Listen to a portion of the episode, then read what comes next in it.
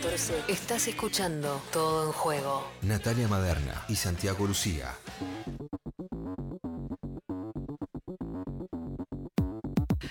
...12 y 32 minutos en toda la República Argentina. Y hoy empezamos el programa con un texto muy divino, muy Sí. divino, en consonancia con lo que fue el primero de mayo también, Santiago Pedro. El libro se llama Periodistas Deportivos. El título ya me parece alucinante. Sí, es un, un rico libro de Walter Vargas. ¿Y por qué lo, sí, lo, sí, ¿por qué lo, lo defino de esa No manera? tengo idea, me Porque encantaría que me expliques. La verdad que podés masticar un montón de cosas Ah, que están vos. buenísimas. Eh, yo todavía no conté, creo, al aire la mi anécdota con Walter Vargas. Ah, bueno, se trata fue- de eso. Sí, Justo claro. Deportivos. Exactamente, Contala, entonces dale. me pongo en el centro de la escena como corresponde a este momento. Eh, mi primera corrección importante de una crónica periodística me la Ah, hizo sí, claro. Walter Vargas, Sí, claro. que nos convocó cuando éramos estudiantes a, a ver un- una velada de boxeo, él entre otras Ah, especialidades. de boxeo. Sí, entre otras especialidades que tiene Walter Vargas es que es un estudioso justamente de- del pugilismo. Sí, claro. ¿no? Bueno, y nos hizo hacer una devolución de una pelea y... mm, Te fue muy bien. no, me fue como el orto. Este, nunca, nunca recibí de una manera tan vehemente y fue la primera vez, eh, insisto, eh, primer año en la carrera de periodismo deportivo. Pues sí, me equivoqué de carrera. no, me liquidó, pero me liquidó en serio. Te eh, lo me deberías mató. merecer. No, al punto que la devolución de Walter terminaba con un replanteate que sí, a ese punto. No, a ese Walter. punto, pero tremendo. Después me lo crucé, mira, me lo crucé en el, En el mun- Mundial. Sí, claro, en el Mundial de Brasil 2014 y cada vez que me lo cruzo Tomá, a, a Walter. Walter Vargas, eh, vuelvo sobre esa pésima crónica de boxeo que, que había escrito, pero pésima, pésima. La- me acuerdo que la había escrito con, para que también ya nos está escuchando Carolo, se dio cuenta que está hablando con un señor eh, Gente muy grande, sí, muy con unas mayor. cuantas décadas que en máquina de escribir se la había Máquina entregado, que ese no había sido el problema, Casi ¿no? que me da La ternura, te abrazaría, Sí, mira. En 96 fue. Así ingresé al mundo del periodismo deportivo. Esta semana pasaron muchas cosas y la semana pasada también en cuanto a cuestiones que tienen que ver con periodistas deportivos, con, yo ya no sé si decirle nuevas tecnologías, porque yo estudiaba nuevas tecnologías y te estoy hablando cuando estaba en la Universidad de Buenos Aires y pedíamos edificio único en Puano, o sea que hace un millón de años ya no son nuevas tecnologías, tiene que ver sí con quizás nuevas formas de comunicar eh, y no solo de comunicar, sino también de generar contenido. Y cuando hablamos de youtubers, streamers y, y todas esas cosas, a mí la primera que se me viene a la cabeza es ella y, y es Carolo Vázquez, porque pasó algo esta semana y fue un tal Gustavo López que vos lo tenés muy bien, Santiago claro. Pedro, Sí. y que quienes lo conocen a Gustavo López, estamos hablando de un periodista deportivo, de esos periodistas deportivos, digo, y de esos me refiero a los que vienen ocupando hace muchísimos años lugares de generar contenido con periodismo deportivo eh, y lugares que ya hoy por hoy, y, fue lo que pasó esta semana, se van demostrando cómo es necesario que vayan cambiando si efectivamente quieren ir ayornándose a, lo que son también la- las, las personas que empiezan a, a también, eh, no me sale la palabra, que, a consumir otro tipo de periodismo Sí, y a generar otro tipo de Sí, lo, contenido. lo trascendente de todo lo que fue pasando en la semana y ya ahora vamos a escuchar eh, un, un fragmento de audio para que tengan una referencia. Para quienes Pero no saben me parece que es eh, fundamentalmente y en el trazo grueso poner sobre la superficie un modo de hacer periodismo. Me parece que esa es la discusión de fondo y, y profunda, un modo de hacer periodismo hoy, ¿no? En, el mundo que nos toca vivir. Gustavo López hizo elogio de ignorar a Ibai, eh, de ignorar un mundo streamer, de ignorar también a Twitch, que son otras eh, tecnologías y también otros soportes donde se generan contenidos. Y yo creo que, digo, eh, podemos los comunicadores deportivos ignorar a uno de los máximos referentes hoy de la narrativa de deportes electrónicos. Yo creo que sí lo podemos ignorar. Digo, puede pasar que no sepas quién es.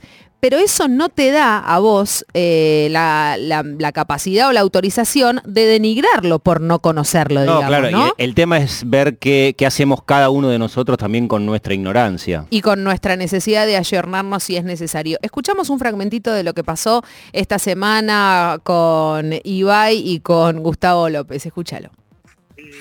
Manera casi que me vi obligado a, bueno, a, daros a entender un poco lo que nos dedicamos, porque fue tremendo la que se lió. Aquí en España no tanto, porque soy su programa argentino, pero claro, evidentemente tengo mucho seguidor latinoamericano. Entonces muchísima gente me empezó a hablar del tema, ¿no? Lo que pasa que lo que me está sucediendo últimamente, a mí, lo que digo en la radio o en la televisión, me lo levantan los portales de los diarios importantes de Argentina, y eso explota todo que yo un poco estoy acostumbrado a, por ahí critico a alguien este, o algún equipo o, algún jugador es ídolo y entonces eh, la gente de ese, de ese club, de ese equipo, la hinchada, los seguidores, los fanáticos, me empiezan a criticar. Estoy un poco acostumbrado. Ahora, esto que pasó el fin de semana, no lo viví, así que este, habla de la repercusión que tenés eh, vos y todos los que hacen tu tarea, ¿no? Bueno, y sobre todo yo también quería que, que, entendieses un poco a lo que nos dedicamos. Tú decías que solamente es sentarnos aquí y estar al pedo, pero realmente hay un trabajo hay un trabajo muy importante detrás, hay un montón de gente que dedica muchas horas a entretener a miles de personas, mucha gente tiene más audiencia que las televisiones, otros menos, o sea que son programas importantes, los mayores streamers de Twitch entretienen a miles y miles de personas, eh, han sido también gente importante durante la pandemia porque han podido trabajar de manera online. Para mucha gente que no ha podido disfrutar de lo que es, ¿no? Pues salir a la calle entonces, yo creo que comprendas que realmente es, un trabajo, es un trabajo que además implica muchas horas y que generalmente la gente que triunfa en Twitch tiene un recorrido muy largo detrás. Bueno, ¿no? esto en mi barrio se llama Le pegó un baile tremendo. No, sí, pero muy interesante fundamentalmente cuando se hace con argumentos, ¿no? Y, me parece que eso lo pone también eh, en un lugar en, la disputa dialéctica, de contenido fundamentalmente, muy interesante también a lo que sucedió, más allá de las de, algunas críticas de su mundo que fue recibiendo también Ibai por eh, disponerse a, este tipo de, escenario y a confrontar con un tipo que representa un modo muy distinto de ver la realidad al que tienen los streamers. Eh, yo le quiero agradecer especialmente a, nuestra entrevistada de ahora, porque está jugando Independiente hace 26 minutos y está, y está frente a la camarita de Zoom. Que eso, Hizo un movimiento de cejas sí, que eso verdaderamente es, un montón. Así que yo no sé la pelota que nos estará dando a nosotros, pero bueno, está, nosotros si la tiene, decir si tiene otras pantallitas prendidas. y bueno, es Carolo, es Carolo Vázquez y obviamente está con nosotras eh, y nosotros. Hola, Caro, ¿cómo andás? ¿Cómo andan? ¿Todo bien? Igual está tranquilo por ahora. A veces es mejor no ver, ¿viste? a veces es mejor no ver, está muy bien. Eh, el tema es que, bueno, eh, recién lo contábamos en el comienzo, lo que tiene el fútbol de varones es que podés elegir no ver, no como así el fútbol de mujeres que no tenés por dónde verlo, ¿no? Pero ese es otro... Que no lo veas. Claro, claro. Alguien elige por vos que no vea fútbol femenino. Exactamente. ¿Cómo andas, Caro? ¿Cómo te encuentras este domingo? Bien, me desperté sabiendo que, tenía esta hermosa nota, me desperté, me pegué una duchita y acá estamos. Ah, muy bien. Ah, encima para, para estar despierta. Claro, porque ni siquiera es que tiene que venir al estudio, digamos, ¿no? Está en su estudio, porque eso también hay que decirlo, eh, pero con duchita y todo. Che, eh, Caro, ¿qué, mm, ¿qué, opiniones te refiere? Digo, sin eh, nuestra búsqueda no es este bastardear a, Gustavo López. No, me voy. Que Porque la verdad que ya se bastardió solísimo. Eh, se, dejó expuesto él solo, ¿no? En relación a lo que fue toda esta coyuntura con Ibai y, y, el baile que le dio Ibai, ¿no? A mí me gustó muchísimo cuando Ibai lo puso en el lugar de, ah, vos no sabés entonces lo que consumen tus hijos, ¿no? Y fue como, ah, bueno, cerrá la persiana porque esto es un montón. Claro. Pero, ¿qué, te pasa a vos cuando eh, recién escuchábamos ese fragmento, ¿no? A mí, ¿no? Ese, ese periodismo de periodistas también, ¿no? A mí me siguen, eh, a mí me levantan, sí, bueno, pero esos 20 puntos de rating también hay que ver hoy cómo se transforman para que los jugadores decidan hablar con Ibai y no con Gustavo López. Tal cual. Yo creo que primero que nada eh, es una cuestión un poco también de, de, profesión y de oficio y demás, pero también es una cuestión generacional de que hay gente que pertenece a la generación que por ahí está un poco más arriba nuestro que es así y ese tipo de gente yo creo que lo encontrás en todas las profesiones. Lamentablemente, eh, para ellos, en, cuestiones de periodismo, están mucho más expuestos porque son personas que constantemente están dando una opinión y están hablando sobre temas, en muchos casos sobre temas que desconocen. Porque me parece que lo que más se demostró es la total ignorancia que él tiene sobre lo que implica hoy por hoy ser un streamer o ser un creador de contenido en redes. Y me parece que es tan, tan hiriente y tan feo como probablemente hace mucho tiempo atrás los periodistas capaz deben haber vivido con, no sé, un abogado, un médico que te venga a decir que estudiar periodismo era una pelotudez.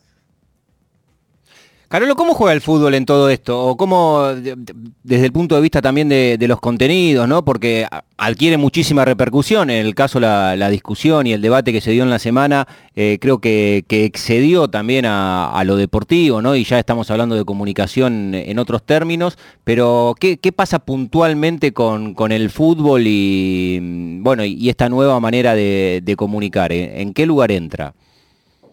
Yo creo que, un poco está como, y, está como mal puesto también ese folclore del fútbol y esa como esa soberbia, esa chicana, eh, todo eso que para mí lamentablemente es como que Gustavo representó, viste cuando afuera en otros países dicen como que el argentino es soberbio, que se la cree. Ahí tenés un ejemplo. como que, claro, lamentablemente Ibai encima tiene relación con un montón de streamers acá argentinos que, que no son así. De repente ahora se llevó puesto como esta cuestión de, este macho futbolero periodista argentino que... Todo lo que ya no queremos. claro, que, es algo que, ya está caducando hace un montón. Eh, y me parece que, encima eligió muy mal rival, porque encima se peleó con Ibai.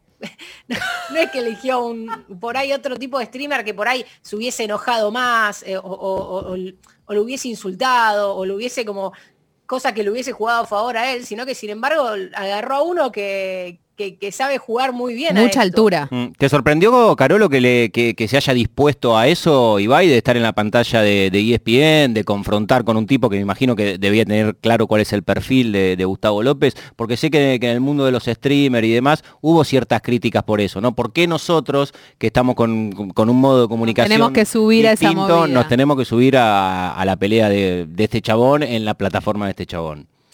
Yo creo que, o sea, sí, lamentablemente sí, es un garrón tener que salir a, atender boludos eh, cuando, el, cuando el quilombo está así tan caliente. Además, me parece a mí lo injusto es que también empezaron a decir después como, capaz era toda una estrategia, capaz eh, lo bardearon para después poder sacarlo a la tele, cosa que hasta ahora nadie lo había podido sacar a la tele Ibai, pero es como, ¿Por qué lo sacás en la tele después de defenestrarlo en vivo y hablar sin saber? Eh, a este tipo de creadores de contenido, que encima crean un contenido bastante sano dentro de todo lo que se puede encontrar en internet, lo tenés que entrevistar antes, le tenés que preguntar antes a qué se dedica y le tenés que dejar antes que te explique, no después de, de hundirlo en el piso eh, claro, e, por, eso te digo que también él mismo quedó en offside, ¿no? Como él solo se, seguía hundiendo cada vez más en, relación a su desconocimiento de ese contenido de, y de esos protagonistas hoy por hoy de, la información. Sabes que después fue un tema que lo charlamos con, con Lauti, eh, con eh, el hijo de Santi, que, tiene 12 años, y él nos decía algo más o menos parecido, ¿no? Como que, no, Ibai, es, tipo, es un copado, como, que, ¿por qué se metió a discutir también con con un chabón y por eso también la polémica. Pero otra de las cosas que nos preguntábamos nosotros como periodistas eh, que somos es, porque después, cuando Messi tiene que hablar, lamentablemente no nos da la nota a nosotros. Messi también le da la nota a, esos periodistas hoy devenidos en periodistas, ¿cómo se dice? Deportivos. Entonces digo, em, eh, ahí también entonces entramos en, un, en, un, en una discusión porque eh, dejemos de darle entonces también la nota a esos eh, periodistas y empecemos a abrir un poco el espectro, porque también si le das la nota a otros periodistas, probablemente también vayas a generar otro tipo de de contenido, de respuesta, y por eso también Dybala habla con Ibai, y por eso también el Kun habla con Ibai, pero bueno, la, pregunta también es a vos qué te pasa cuando después Messi habla con Gustavo López y se va todo el carajo de vuelta. Sí, es que yo creo que eso depende también de, las notas que le arreglan, no, no, sé si las notas que le arreglan a Messi, ¿no? Pero él sabe también donde hoy por hoy a veces la tele termina ganando en cuestiones de cuáles son los programas más reconocidos o cuáles son los programas que más se van a replicar o no, no tengo idea y ojalá supiera, ¿no? Pero en el caso de Messi yo imagino que también eh, todo pasa por una cuestión de, marketing y les va a servir cualquier cosa que pueda replicarse e incluso aunque te hagan una chicana o aunque te barden o aunque tengas que salir a atender giles, eh, me parece que eh, que termina funcionando ir a ese estilo de programas. Yo creo que esto que pasó con Gustavo López, si no era con Ibai y la entrevista se la daba a un estudiante de periodismo, lo hubiera salido a atacar igual, porque la cuestión era, ¿por qué alguien que está más abajo mío, acorde a sus criterios, y no yo? Eh, y que estoy hace quiso hacer- 30 años en el periodismo deportivo. Sí, y, Y, y los cuestión de... Te lo pregunto Sí. esto, Caro, sin ser eh, consumidor de, de streaming, si- sin, sin saber tam- tampoco cómo, cómo van jugando los contenidos, cómo se van ensamblando en este tipo de, de transmisiones, a las que evidentemente tienen una, eh, una enorme capacidad de convocar un montón de pibes eh, a lo largo del mundo. ¿Con, con qué se van encontrando de- desde los contenidos? Digo porque hay una propuesta que, que es mucho más convencional a la que nosotros como espectadores estamos enfrente en los distintos canales de televisión, que más o menos creo que el mejor resumen de, de ese modelo de programa deportivo lo hizo Capuzoto con cuatro gordos hablando de fútbol. fútbol, más o menos esa línea. Alguna con mejor decorado, otra con algún chabón que jugó 15 años en primera, pero más o menos van por ahí, ¿no? Sientan un par de chabones, se calientan más, menos, Discuten, gritan, se levantan, se hacen que se no cagan trompadas. Exactamente. ¿Qué es lo que se ofrece en otro tipo de, de pantallas o, o en, o en otro tipo de, de- de- de medios para comunicar, como es el, el Twitch y los streamers? Me parece que, lo que se ofrece desde este lado es justamente plantarse desde un lugar humilde a preguntar y desde la ignorancia y de saber que por ahí no sos un experto en fútbol, no sos periodista deportivo, como bien dijo Ibai, y le haces preguntas a Dybala no solamente de qué es jugar al fútbol, sino de qué videojuego le gusta jugar o de que en un momento Ibai le preguntó si, si él usaba el bidet, o sea, como para que te des una idea de dónde va la Sí. charla. Claro. No es esta cuestión de vos cuando jugás a la pelota tendrías que hacer esto y tratar de sacarle algo que él, o, o lastime a un compañero, o lastime a un director técnico, o lastime a los dirigentes del club. Me parece que, que va, es eso, ¿no? Es, es la humildad también de quien pregunta y de quien está también en su casa tranquilo, eh, hablando que encima el segmento de Ibai se llama charlando tranquilamente, ni Sí. siquiera se llama charlamos de fútbol Nada. o acá te explicamos lo mejor del fútbol. Entonces me parece que va por ahí, ¿no? Esa humildad a la hora de, de crear contenido y de saber que estás hablando con un grande y no de sentir que estás hablando con un par. Eh, estamos hablando con Carolo Vázquez después de lo que fue esta repercusión de, de Ibai y el choque con, con Gustavo López. El rojo sigue empatando 0 a 0, Sí, eh, sí, 36 sigue- del Gracias. primer sí, tiempo. sí, de nada. Esto radio, la radio también es servicio. Eh, Caro, ¿y vos qué consumís cuando, porque bueno, sos muy futbolera, y, y- y vos qué consumís cuando buscas información? Digo, ¿vos te sentás a ver un programa de estos seres? ¿Escuchás estos programas eh, o te informás por, por, otra, por otras plataformas también y, con otros periodistas? ¿Cómo, ¿Cómo le llega la información deportiva a Carolo Vázquez? Bueno, más que nada por Twitter y, de seguir por ahí a, a periodistas más eh, independientes que están ahí poniendo posta del pecho, como dice, yo me parto el alma laburando, dijo Gustavo López, eh, partiéndose el alma laburando para, para tratar de llevar información e informar sin una opinión, porque por una cosa, por un lado tenés el opinólogo y por otro lado tenés para mí el que va y lleva información y después que cada uno con esa información piense y haga lo que quiera. Y después por otro lado, como trato de seguir bastante el fútbol femenino, la verdad es que eh, trato de seguir muchísimo a, a- a los propios clubes o a las patas feministas de esos clubes que son quienes traen más la información, porque también sabemos que en cuanto al fútbol femenino, por ahí no es tan accesible toda la información y es más ir a buscarla, ir y saber a quién leer o a qué cuentas leer eh, para enterarte ese tipo de cosas y no es que justamente prendes una tele y están hablando del fútbol femenino. Yo debería preguntarte primero, Carolo, por piba jugando a la Play, pero antes que eso, este, vo- voy a hacer una cuestión que no, no está en la nomenclatura de, de la pregunta ideal, pero ¿es buena Bachi jugando a la Play? Nah, nah. Es un papelón. No, no, estamos hablando, estamos hablando de Luciana Bachi, estamos hablando de una integrante del plantel titular de, de Racing, que decíamos, ¿no? Racing va a jugar el martes con Boquita. pero ¿cómo se vende Bachi como jugadora de Play? No, es, una, trucha, cosa- es una trucha, es una es una trucha. trucha. Igual Bachi es de esa gente que hace, es- hace todo bien, ¿viste? Porque de repente jugamos al FIFA y me hizo partido. De hecho, un partido me lo ganó, me lo ganó en condiciones muy raras y dudosas, pero me lo ganó. Después en el otro la defenestré porque dije, no me voy a dejar boludear así. Eh, pero después jugamos al Guitar Hero y ella tocaba la batería y tocaba bien. Bueno, pero es batera, es batera, claro. Es como que hace, hace esas cosas, ¿viste? La gente estaba como, Bachi hace todo bien. Sí.